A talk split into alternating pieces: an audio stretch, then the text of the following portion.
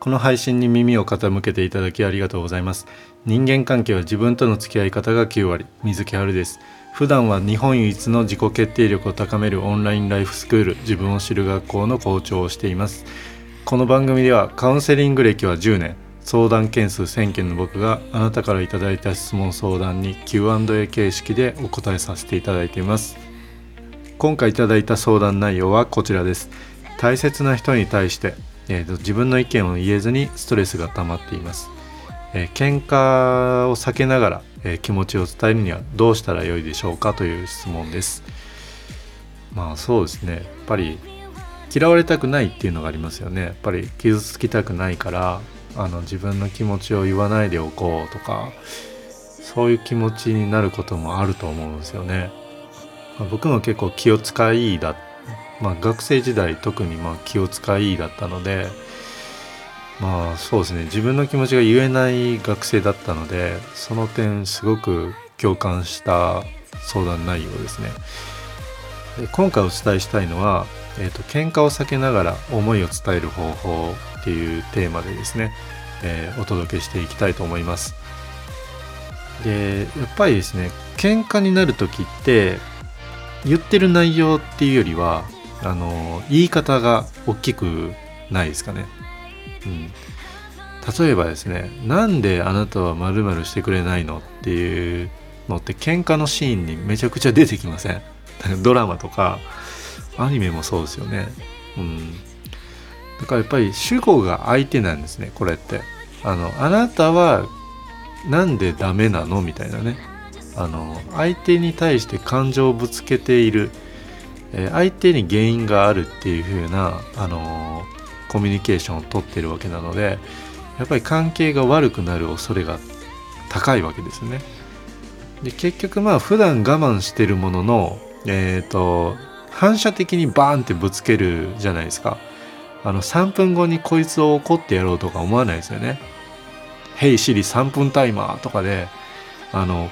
分かりました3分経ったら喧嘩を始めましょうみたいなんでないですよねだからですねあの大体はですねこの相手が主語になっているいうメッセージで原因ついてで喋っているとか感情をぶつけるから、えーと、と喧嘩になっちゃう関係が悪くなっちゃうっていうのが多いと思うんですね。なので、まあ、この対策としてはですね、まあ、自分との付き合い方が大きいわけですね。相手との付き合い方なんですけど、自分との付き合い方が大事で、えっと、気持ちを伝えたい時は主語を自分にした方がいいっていうことなんですよ。えー、そういうことを言われると私は悲しいとか、寂しいとか、あるいはまあこういうことをしてもらって私は嬉しかったとかね、主語を自分にして伝えるアイメッセージに変換することで、相手はですね責められてるっていうふうには感じにくくなるわけですよ。だからこのアイメッセージを聞いた相手はですねえっ、ー、とこの人にそういう気持ちにさせてしまったんだなとかねあそういうふうに思ってくれたんだなっていうふうに、えーと、客観的に捉えることができるじゃないですか。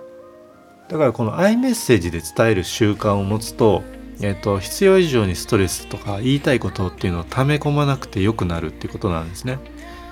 でこれってねあのパートナーシップもそうなんですけど、えーと、職場の人間関係でも子育てでもあらゆる人間関係で使える技なんですよこのアイメッセージっていうのは。でやっぱり習慣が無意識を作るっていうのをこれまでの配信でも何回も言ってるんですけど我慢し続けると我慢し続ける性格になるわけですよね。うん、で我慢し続ける人生になっちゃうと。だからアイメッセージで気持ちを思いを伝えられる習慣が身につくと,、えーと、無意識レベルであの言うメッセージじゃなくてアイメッセージで伝える習慣が身につくとですね相手とその揉める確率っていうのは減るわけで、えーと周りの人と楽しむ人生コミュニケーション豊かな人生を送れるっていう風になるわけですね。だからこの i メッセージで伝える習慣をとっていってもらえたらどうかなと思いました。この番組ではあなたからのお便り質問相談をお待ちしています。プロフィール欄のリンク先のインスタグラムの DM からメッセージをいただくと Q&A 形式でお答えさせていただきます。インスタグラムでもうまくいかない時の自分との付き合い方を配信しているのでチェックしてみてください。